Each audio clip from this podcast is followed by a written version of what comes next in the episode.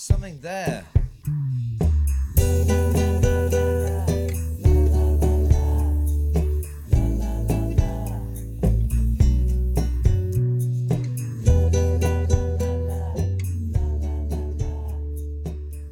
Hello，大家好，我们今天很高兴的又请到了我们去年最受欢迎一期节目的嘉宾莫杰林。我们上一期播客呢，其实是在讨论很多宏观、呃乐观、悲观的问题，然后那一期的播客呢，非常的受欢迎。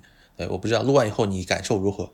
感受就是唤醒了很多很久不联系的朋友，你们平台的那个影响力确实比较大，因为很多朋友关注四十二章经都是跟我一样，应该都是从一四一五年开始的嘛，就从那呃当时移动互联网那个时代到现在，很多朋友后来呃联系的频率没有特别高了，但录完之后，就是包括新的朋友、老的朋友又都聚集起来，然后对这个话题也都很感兴趣。对，但这次呢，为什么又把莫金林请回来？因为上次我们讲的 AI 相关的话题其实没有那么多，但莫金林他其实日常。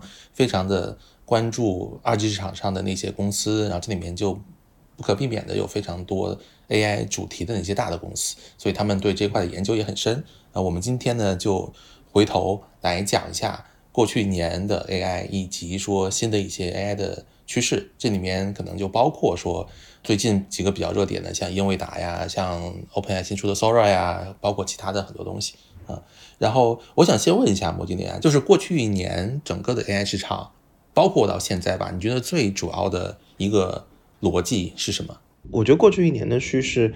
还是很明显集中在这个模型和算力上面，就交付更好的模型，然后去用到越来越多的算力。然后在这条线上面，其实它是有三个假设吧。第一个假设就是说，它确实需要有一些超级的 leader 去说服市场，说为什么要去投入这个资源。那第二个点呢，就是模型，它需要一代一代的模型的 demo 做出来，全世界这个算力在不断的堆积，更强的算力去让更好的模型能够去去训练出来，然后这个反馈到资本市场上面回来。那整个所所有说的这个整套叙事，我们认为还是围绕在这个所谓的这个 scaling low 的这个前提之下，就是说越来越多的资源投入进去，还是有效，还是在往前进展这么一个叙事过程当中吧。对，我觉得总结一下，就是所谓的 scaling low，本质上来讲，就是说现在是一个还没有应用的东西，对吧？就大家没有看到那么多应用，但是呢，大家又相信说，我只要不断的怼算力、怼卡、怼数据。然后底层的技术会变得越来越好。就你说的一点零时代，包括现在整体的这个趋势，它其实有一点像蒸汽机。我做一下类比，就是大家发现说，哦，原来我烧柴或者烧煤，我只要力量足够大，我可以让一个火车跑起来。嗯。这个事儿呢是大家现在发现而且相信的，嗯，但是呢目前的火还不够旺，嗯，所以还没有跑起来，嗯，但大家就觉得说我这只要持续往里添柴就好了，然后每一次新的技术，每个 GDP 三点五、四点零或者 Sora，其实都是燃了一把火，对，然后大家发现说哦那边火更大了，那觉得火能烧起来，嗯，那我也要做这件事儿，那怎么办呢？我要先去买柴，是，其实我觉得。大概是这么一个情况，是的啊，对的。你刚刚提到一个点是说，大家愿意相信 scaling law 去产生更好的这个产品的这个 PMF。其实我们自己分析下来，可能这个叙事还是相对复杂了一点。如果站在纯站在纯资本市场去看，还是稍微复杂一点。其实简单来看，就是有很多领路者相信 scaling law，这个领路者其实是比较重要的。说我们经常会打一个比喻，是说是不是这个世界上有五十个人，他们是知道。整个这个大语言模型的它到最终的终点是什么的？这个事情听起来比较玄乎，但其实我们站在叙事的角度可以这么去理解，就是说超级个体或者叫领路人，他们愿意相信 scaling law，并且基于 scaling law，他们能走向一个未来吧？对，所以按照这个原理来讲的话，英伟达应该是能继续涨的。对，它如果不涨，就说明 scaling law 失效了。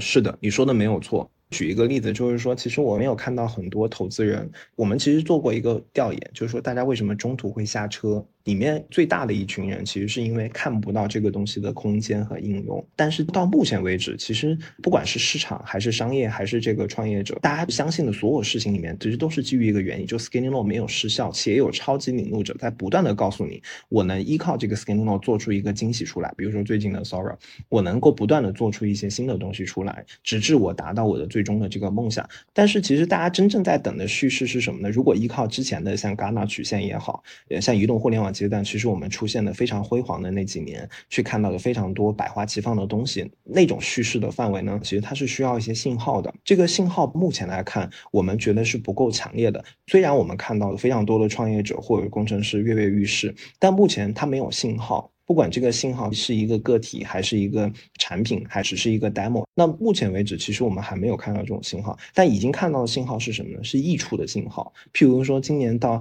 呃年中，我们相信会有很多模型，包括一部分的中国的模型，就能达到 GPT 四的这个水平。然后我们相信今年会看到比去年多很多的收并购，我们就会看到 Scaling 其实是会溢出的。这个溢出它会有一个一点五代的表现。整体来说，我们觉得今年最重要的一个看点，就 scaling law 的往下去走的过程当中，谁在这个曲线之上，谁在曲线之外，就谁 scale in 了，谁 scale out 了。如果把 scaling law 当第一代叙事的话，我们今年会更相信这第一代叙事的衍生，我们可以把它叫一点五代叙事。嗯，就是谁能跟着这几家继续在第一梯队往前走，对吧？然后谁呢，慢慢的就落后掉了。没错，但是大部分人更关注的，尤其是创业者，他们更关注的其实是二点零的叙事。那二点零的这个叙事里面到底信号是什么？没有人知道，可能是来自于某一个产品，譬如苹果出了下一代手机，会不会又是这种东西？对，从我们实际的视角来看，二三年至少从一级市场来看，肯定是属于大模型的。就虽然也是有很多其他的中间层跟应用层的公司能够融资，但实际上过去一年大家回头看最大的新闻，包括最近。Moonshot 的融资啊，等等，就肯定是属于那几家大模型的啊。然后二四年呢，其实很多人开始说我要投应用，嗯，我觉得就是说一点零的时代不能说它过去了，只能说已经比较稳定了。就大家已经能看到说，OK，一点零时代里面，反正这些公司对吧，最后不外乎是谁跑出来，或者说大家可能已经都拿了足够分量的钱，大家一起在往前跑，是属于这么一个情况。嗯，所以总结一下，其实就是一开始的时候，大家发现了一个新的技术。可能对于国内来讲，这个引爆点就是 Chat GPT。嗯，这个出来以后呢，大家脑海中每个人都脑补了、想象了很多可以做的事情。嗯，这些事情其实都是属于二点零时代的，那现在还没有落地。但因为大家都相信，所以呢，要做这件事情呢，就得先买卡，嗯，就得先去怼算力，先把一点零这些东西都做起来。嗯，那结果呢，就是虽然大家还没有看到什么应用，但是呢，英伟达的数据首先先起来，那这个就是当下在发生的这个叙事。嗯。是的，其实讲到这儿有一个问题，我们可以讨论一下，就是关于这个 infra 和应用的争论，我们一直没有搞明白的，就是说，其实有两种观点。第一种观点是说，模型包括相关的 infra，它的进化和规模化了之后，它能够去降低这个做产品找到 PMF 的这个难度，这其实是一个主流的叙事。另外一种叙事就是说，找到原生应用的范式去探索，去找到一些突破口，就自下而上的这个东西会更重要。这个其实是来自于我们的。呃，体感也好，或者之前周期的经验也好，就你怎么看这件事情？我我觉得它倒不一定是一个这么相关的事情。嗯，我觉得不会因为说模型好了，就一定说创业更容易，或者 PMF 更好找。嗯，呃，这个事儿我觉得它是有一个恒定的稳定态的。嗯啊，就是还是从用户需求出发。对，就当这个事儿。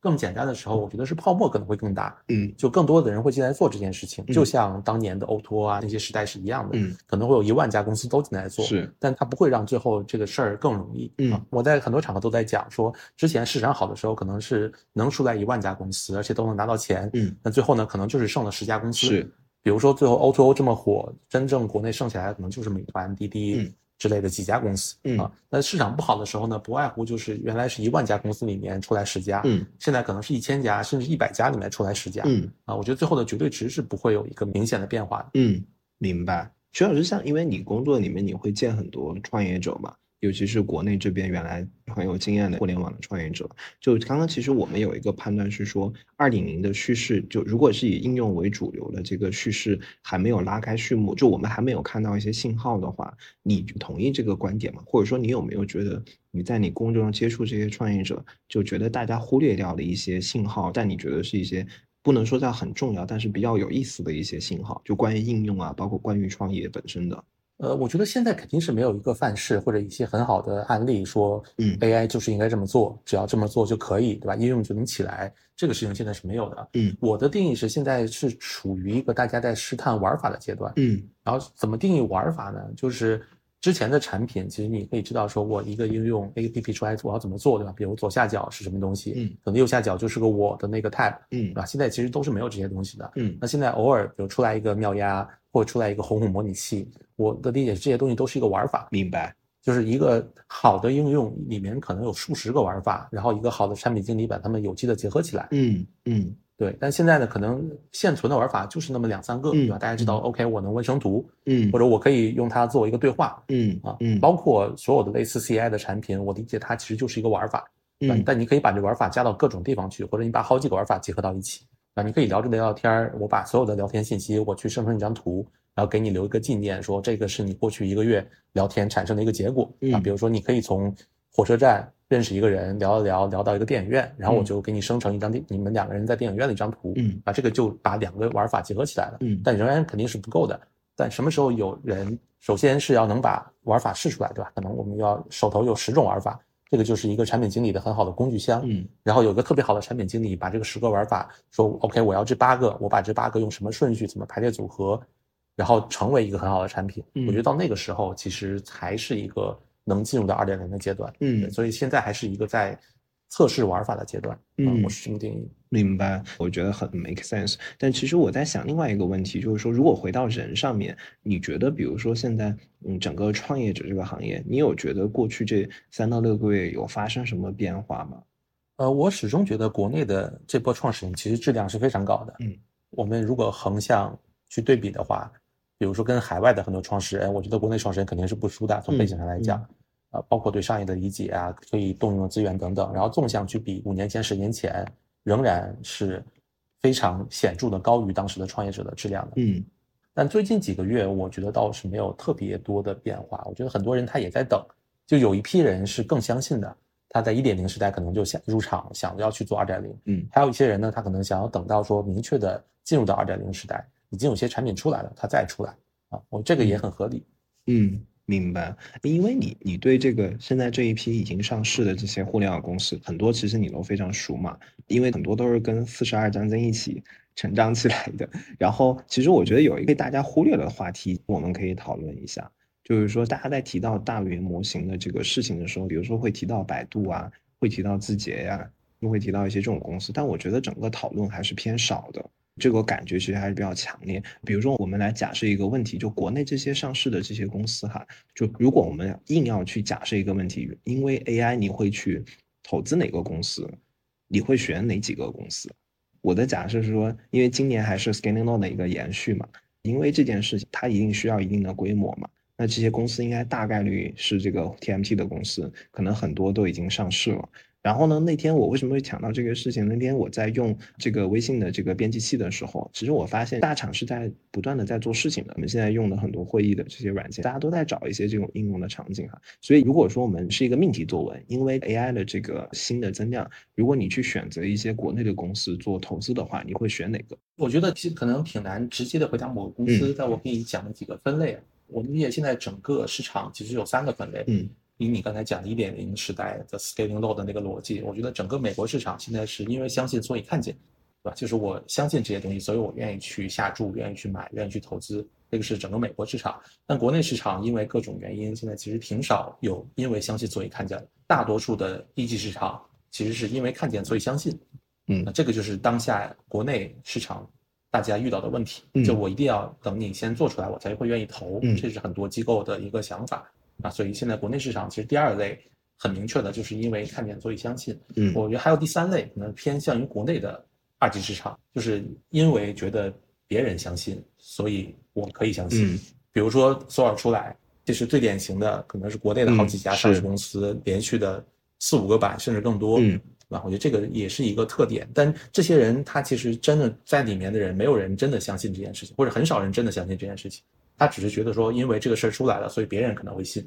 那他觉得这里面可以赚一笔。对我觉得主要是这三种公司，然后落到实际上，那我觉得以国内市场为主的话，那就是沿着刚才那两两条逻辑。如果是因为看见所以相信，那一定就是说这个公司它本身的业务是今年就能和 AI 结合，并且能产生业绩的，对吧？明白。那如果是另外一种是因为觉得别人相信所以相信的，那就是说它足够有热点，它足够有话题性。我觉得是这两类。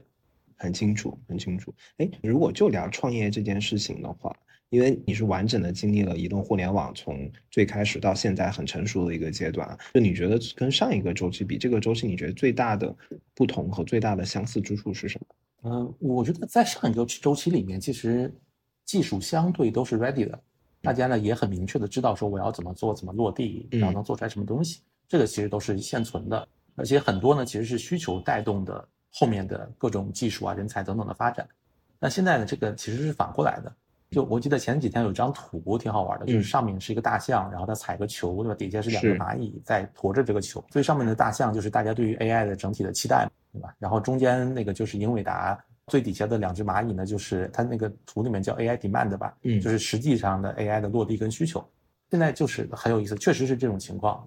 实际的落地需求可能就是大家像找蚂蚁一样在用放大镜去找，嗯，然后中间呢，实际上在承受所有的力的，那就是一些偏算力的这些公司，然后在上面是大家强烈的对这个事情的期待。啊，现在确实是这个情况，但上一波其实是反过来的。啊，就是上面很明确的有大量的需求，嗯，有这种千万甚至过亿级的一些工具产品出现，嗯，然后在下面其实是后台的那些技术啊等等，就我们其实很难想象说，在上个五年到十年里面，大家会花大量的精力去讨论说算法，对吧？会讨论说，哎，这个东西内存什么云等等这些东西，其实大家那个时候没有人讨论这些事情的，大家讲的就是产品，产品，产品。嗯，我觉得这个是一个特别大的不同，嗯，而且因为这个不同，我觉得大家现在也在讨论说，哎，未来到底什么样的创业者是合格的创业者，对吧？到底是不是应该懂技术的？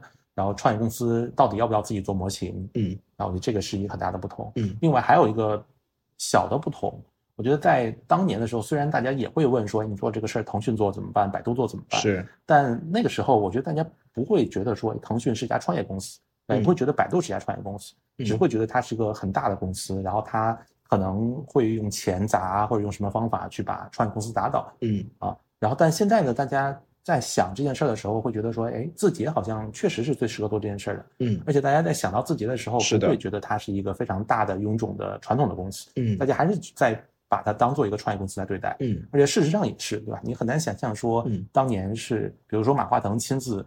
挂帅，然后来做移动互联网，嗯，对吧？所以最终你会发现，真正移动互联网起来，大家经常提到腾讯，提的是张小龙，嗯，而不是说马化腾怎么怎么样。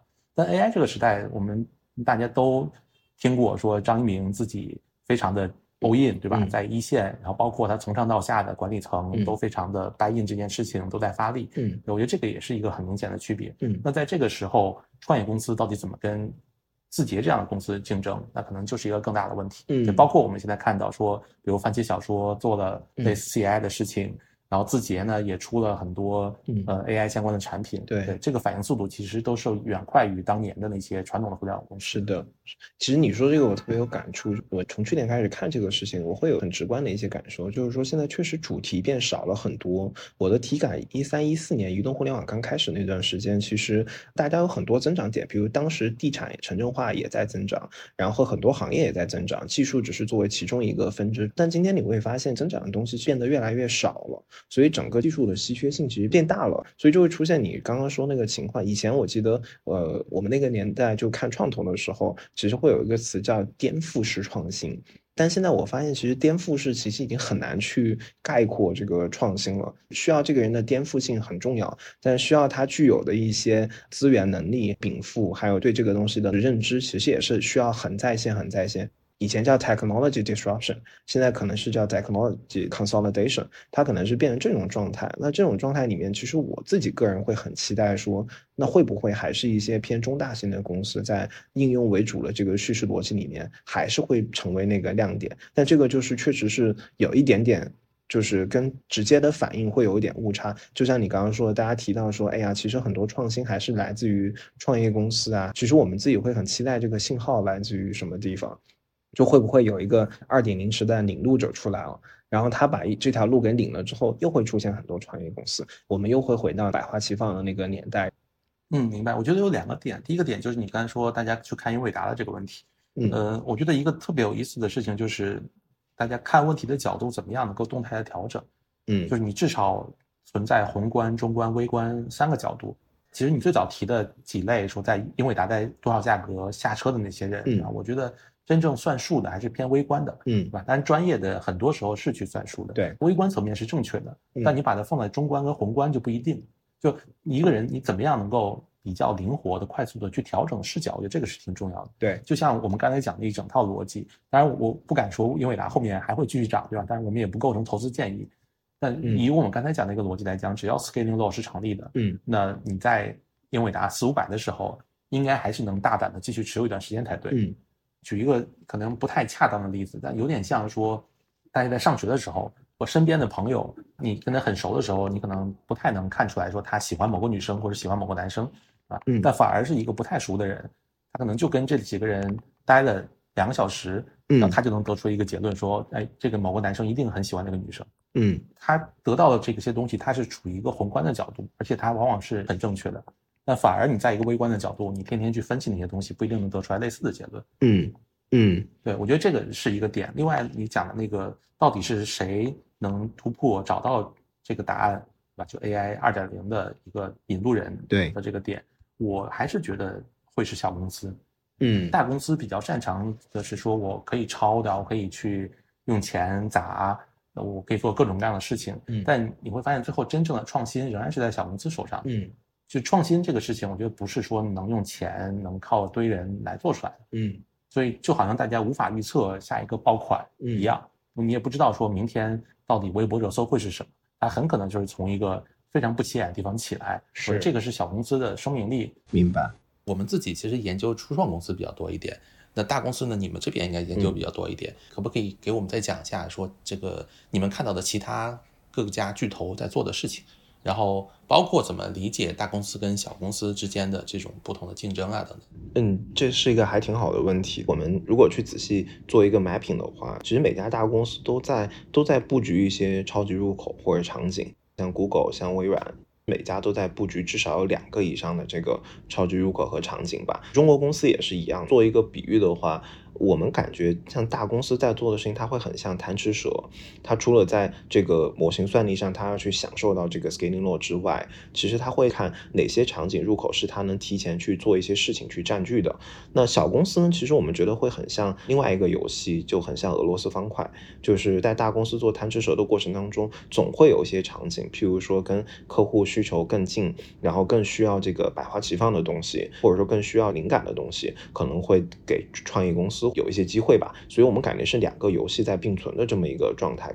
你在讲这个时候，我就想到另外一个游戏，我觉得也挺有意思的，而且还挺有代表性的。嗯，就是这个游戏叫球球球大作战。嗯嗯，啊，就是说每个人是一个球，然后你靠吃比你小的球不断变大。嗯，你变得越大呢，你越能吃更大的球。嗯，但它其实很有意思的一个点是在于说，你的移动速度跟你的体型是成反比的。嗯。就当你的体型特别大的时候，你是一个特别大的球的时候，你的移动速度是特别慢的，所以你是追不上那些小的球的。嗯，这个就有点像大公司和创业公司之间的关系。嗯嗯。然后它里面还有一个设计是什么呢？就是你可以用一个选项说，你把你的球分成 n 个球。嗯。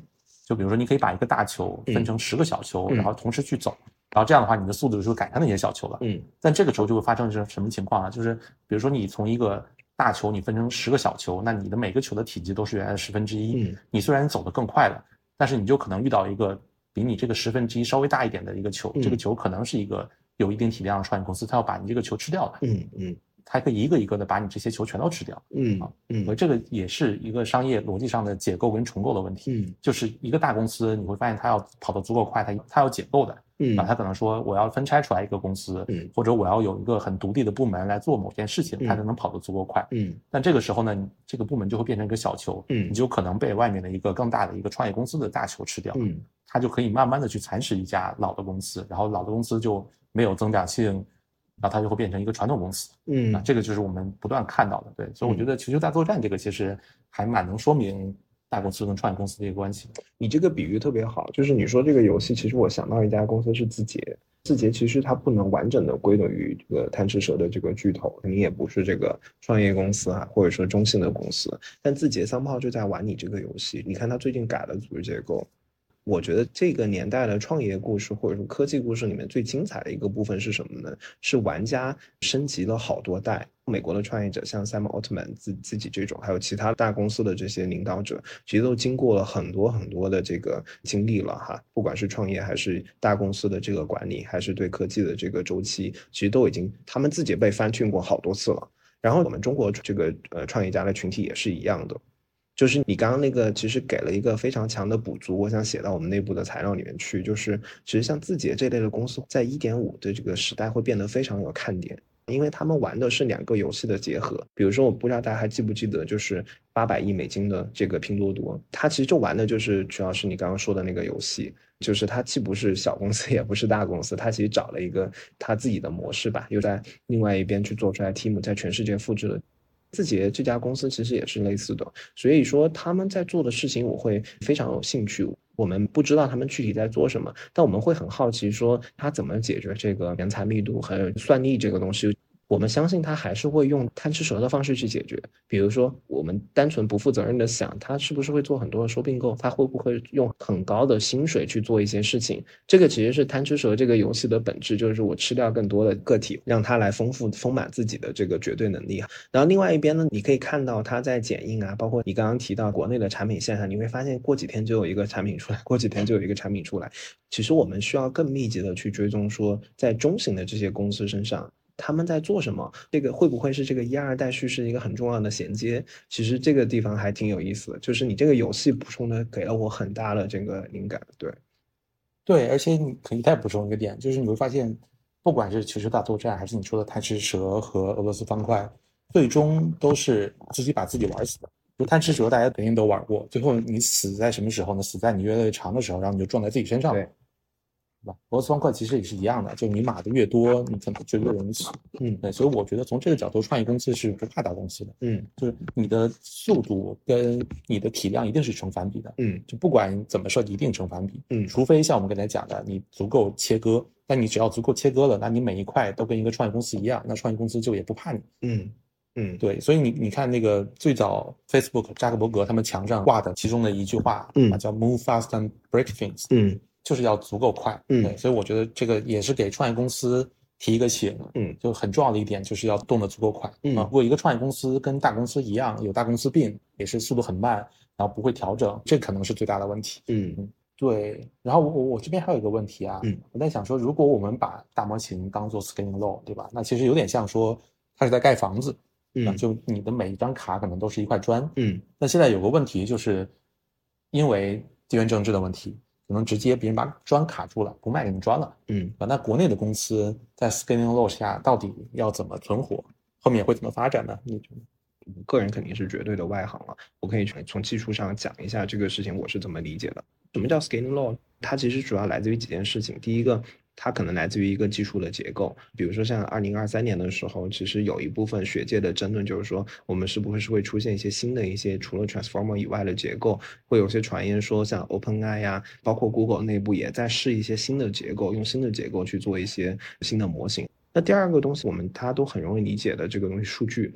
就是说，数据是不是够用？包括这个衍生的合成数据上面，是不是有一些突破的方式？然后，呃，一个简单粗暴的结论呢，就是说，数据目前来讲，全网的有这么多文本、视频、图片的数据，理论上应该是够用的。但这些数据越往后走，我们会发现一个问题，就是它的使用成本其实是变高的。所以说，大家会现在会花很多的精力在学界上去探讨这个怎么去合成数据去做这些事情。那算力是是这里面，其实我们自己觉得是最容。易的，就为什么是最容易呢？我的理解就只要去堆积就好了，只要去堆积就可以去获得这个东西。然后还有一些东西是什么呢？就是多模态。原来看文本，我们总是会缺一个所谓的这个对于这个物理世界的这么一个模拟吧。那最后一个就是来自于一些就工程能力了，比如说，其实我们有看过为什么有一段时间除了美国头部公司以外的模型进展相对比大家想的要慢一点。其实你会发现在一些很基础的东西上面都是存在差距的，比如说像代码生成，我们理论上可能会觉得生成代码已经是一件很标准化的东西了，但其实我们会发现，在生成代码的这个效率和这个有效性上面，头部公司和非头部公司也是存在差距的。那我们把这个事情讲完了之后，我们就可以去做一个分类，哪些是能够卡住的，哪些是不能够卡住的。我们有一个结论，就是每一个象限里面，其实它都不是绝对的，它确实会有代际差，就跟奥运会一样，你确实会有第一名，有第二名，就可能是说像 OpenAI 这种选手呢，他是五个维度都拿了第一名，所以他加起来他是当之无愧的 Number One。但可能会有很多模型公司，那可能有两个、三个他拿了第一名，有两个拿了。第二名或第三名，那今天像 GPU 这种东西上面，我们相信哈，可能在最先进的芯片上面，或速度最快的芯片上面，可能还是会有卡脖子的事情发生。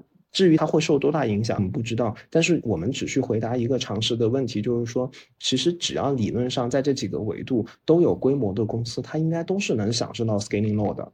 那只要能享受到 scaling law，这个游戏就是没有结束的。对我问你一个最简单的问题啊，你觉得国内这几家大模型和 OpenAI 之间的差距？到底是在缩近还是在拉远？我觉得是在拉远的。对，最近我跟很多比较业内的人聊，包括那些搞算力的，嗯，做卡的什么的，那很多人的观点都是觉得说，反而是越来越远了。对，最近这件事儿其实是让我蛮担心的。是拉远的，因为商业上有一个强化，就 OpenAI 的商业模式确实它的 AR 也进展速度很快，然后它也能从资本市场拿到足够多的这个融资。我这个正循环反馈，就这件事情是存在的，所以我会觉得说，除了技术上的 know how 确实有代际差之外，其实这个代际差是在商业上得到反馈的。那从这个角度上去讲的话，应该是在拉远，不只是跟嗯其他国家的模型，是跟他自己国家的像开源模型这些比，我觉得都是在拉大的差距。对，因为如果整个的基础是 scaling law，那它就一定有规模效应。嗯，那只要有规模效应，那其实就像你，其实你讲 scale in scale out，其实本质也是这个问题嘛。对的，就是我们站在美国市场来讲，可以讲说，哎，那比如 Google 会不会被 scale out，对吧？Apple 会不会被 scale out？嗯，但其实最终你是要站在全球视角讲的，那就会有个很大的问题，说中国的模型会不会被 scale out？嗯，你说的很对，这你刚刚把我要讲的讲了。其实大家为什么对 Google 不肯给估值或者比较别扭给的，就是因为这个原因。大家没有想明白一个问题，就是说。奥运会就跟中国乒乓球一样，就是拿银牌到底有没有意义？嗯哼，是。然后，对我我觉得最近最大的热点肯定是 Sora，然后已经有非常多人进行过非常多讨论了。然后我可以先讲一下我自己的感受啊，我觉得 Sora 这个事儿呢，给我最大的一个震撼就是这么多人在盯着 OpenAI，很多人到美国去想要找各种各样的 AI 从业者去聊，对吧？然后包括国内这么多人在做 AI。我觉得所有人对于文生视频这件事情的预期，应该都是在一两年以后才会真正成熟，达到所有人的这个程度。但 OpenAI 它这个东西突然发出来，那那第一是大大增加了大家对于 AI 这件事的预期，第二是会让大家觉得说 OpenAI 手里面到底有多少货啊？这么厉害就随便发出来一个就这么炸裂。啊，那国内到底能不能赶上啊？我我会有这些感受，因为发完 Sora 以后，我们也稍微聊了两句嘛，对吧？你也提了一些你们在研究的事情，然后包括特斯拉等等，嗯，想听听看你们现在的一个阶段性的结论吧。刚刚曲老师描述的很准确，就是你感觉其实 OpenAI 在用他自己的方式，一直让这个市场去相信说它还是有东西的，它还是在引领这个事情的。那另外一个事情就是你刚刚提到 Tesla。刚好在我们录这个之前的两天，其实我们有看到像 Elon Musk 其实去起诉了以 Sam Altman 为主的这些 OpenAI 的核心团队嘛。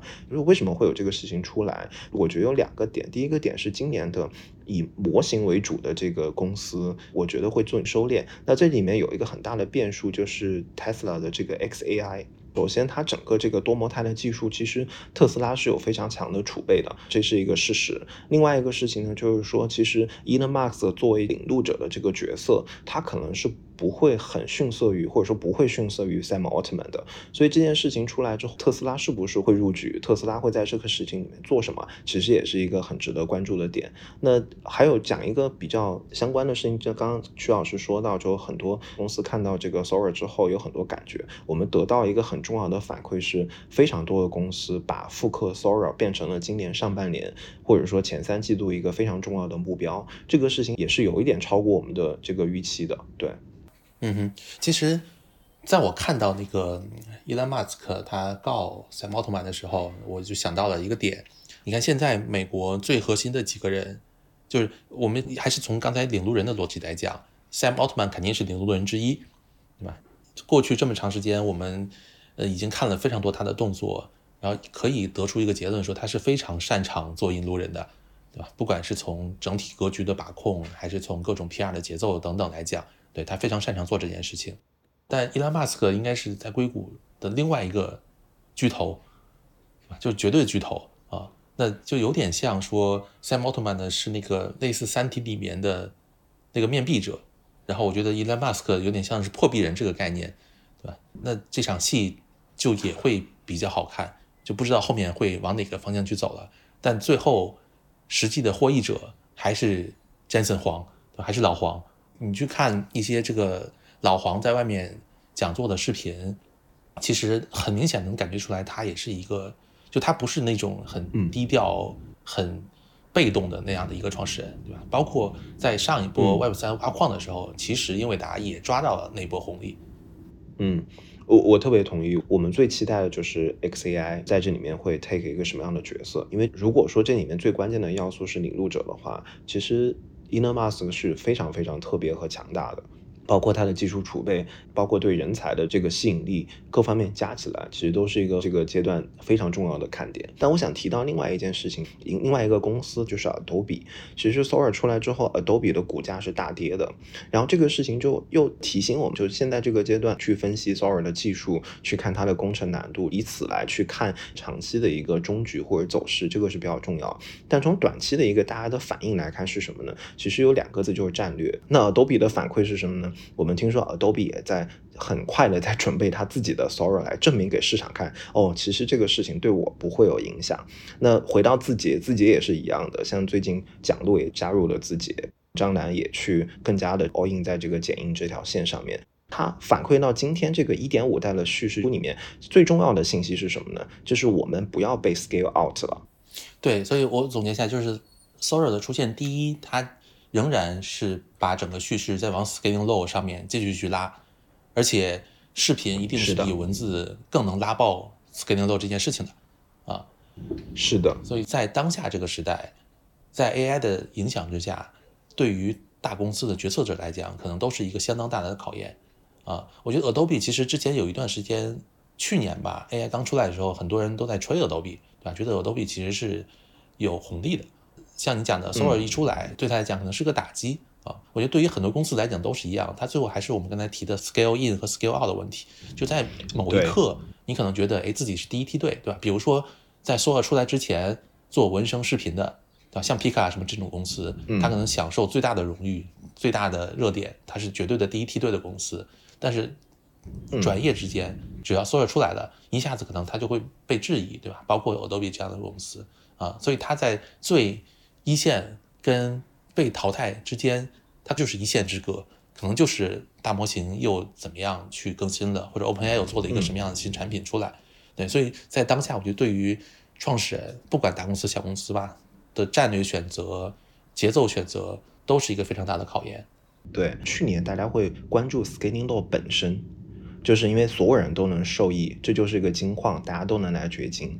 今年非常重要的看点是谁被 scale out 了？就是你刚刚整个表达，其实我觉得非常形象的诠释了这个一点零的叙事怎么往一点五去过渡。一点五的叙事就谁 scale in，谁 scale out 了，这件事情可能会比去年还要更精彩一点。对，我觉得有点像量子纠缠，这些公司它最后可能就是今天好，明天大家又质疑，后天又好。然后又质疑，然后最终量子纠缠出来一个结果，嗯，是，包括他们自己可能都不是特别确定。对，但这对于旁观者来讲，我们还是很期待的，对吧？就是会是非常精彩的一个大戏。是的，好呀，那就感谢莫君您的时间，感谢大家。我们今天其实还是把。AI 再又完整的捋了一遍，嗯，然后里面也讲了一些其他的有的没的吧，嗯，然后我们后面反正争取每个季度来一次，来一次这个复盘，可以谈一谈国内外 AI 的情况，包括一二级市场相关的 AI 的情况吧，嗯，对，然后希望我们下次聊的时候